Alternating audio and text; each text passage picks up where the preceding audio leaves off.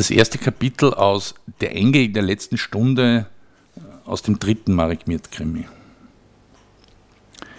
Der Himmel über Haarland war gelbbraun wie ein verschmutzter Teppich und es roch nach einem ekelkalten Nieselregen, der da vielleicht kommen würde.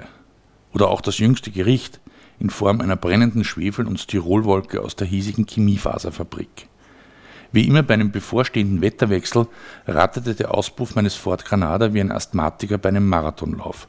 Außerdem waren die Zahnräder des dritten Ganges vor kurzem endgültig weggebrochen und ich war daher permanent entweder zu schnell oder zu langsam unterwegs. Aber ich traf im ganzen Westbezirk auf keine Polizeistreife, die mich wegen irgendetwas aufgehalten hätte.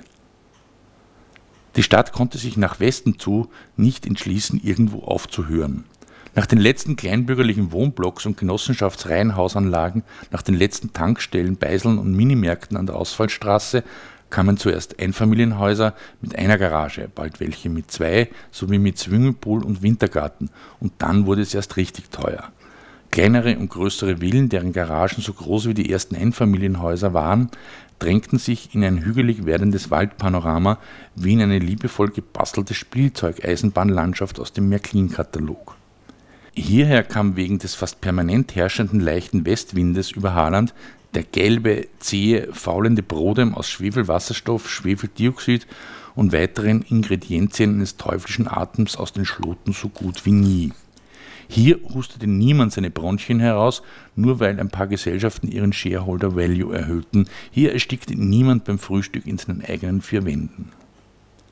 Das Haus am Ende der unscheinbaren Stichstraße lag lang dahingestreckt auf einem Hügel, auf dem man das Kolosseum noch einmal hätte erbauen können. Es hatte einen Westflügel und einen Ostflügel und der Trakt in der Mitte war auch ganz schön imposant. Nicht die Art von Haus, in die ich normalerweise vorgelassen werde. Um das Portal eines solchen Anwesens zu überwinden, müsste man wahrscheinlich eine passende Magnetkarte besitzen, eine Stimmprobe abgeben und zusätzlich die Abdrücke von ein paar Fingern einscannen lassen. Ich nahm mir fest vor, bei Kommerzial Rachida auch noch die Abgabe von Urinproben vorzuschlagen. Ich hatte prähistorische holländische Glashausoliven gefrühstückt, einen Rest bulgarischen Knäckebrotes aus dem Sonderangebot und schlechte Laune. Denn ich hatte während der angeblich wichtigsten Mahlzeit des Tages meine Kontoauszüge studiert. Mangels Aufträgen zahlungskräftiger Kunden hätte ich meinen Gewerbeschein als Privatdetektiv eigentlich längst zurücklegen und mir als Ex-Polizist einen entsprechenden Job suchen müssen.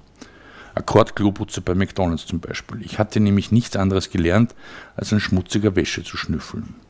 Aber bis zur Neuauflage des Haarlander Telefonbuches stand meine Handynummer noch immer unter einem gekreuzten Handschellenpaar und dem Pinkertonschen Auge im Branchenverzeichnis. All das würde ich dem Hausherrn gegenüber natürlich nicht erwähnen, mit keiner Silbe. Wenn man in der Lage wäre, sich den Erzherzog Johann Jodl als Gebäude vorzustellen, hätte man einen ungefähren Eindruck von der Villa auf dem Hügel, auf den ich langsam zufuhr. Ein Fundament aus unbehauenen Kalksteinen, viel tiefgrün lackiertes Holz, Hirschgeweih an den Fassaden, kleine Bauernkartenfenster, aber große Türen geradezu Tore. Vermanscht war das Ganze überraschenderweise aber auch mit Elementen einer mittelalterlichen Raubritterburg. Es gab Türme und Türmchen, Erker und Erkerchen, ja sogar Zinnen und mehr Wetterhähne als in einem kleineren Hühnerzuchtbetrieb. Irgendwo auf den Dächern mochte die Lorelei hocken. Den Hügel hinab zog sich eine Wiese mit vereinzelten kalifornischen Silberfichten und japanischen Quitten. Graceland, dachte ich, war ein Stück stilsicherer Architektur dagegen. Ich warf noch einmal einen Blick auf den Zettel mit der Adresse, aber kein Zweifel, dieser Albtraum einer ganzen Architektengeneration war tatsächlich am Spiegelgrund 11.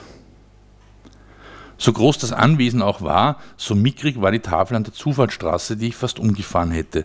Dafür war die Aufschrift umso bemerkenswerter. Achtung, Fangeisen, Kommerzialrat Rudolf Schieder EH.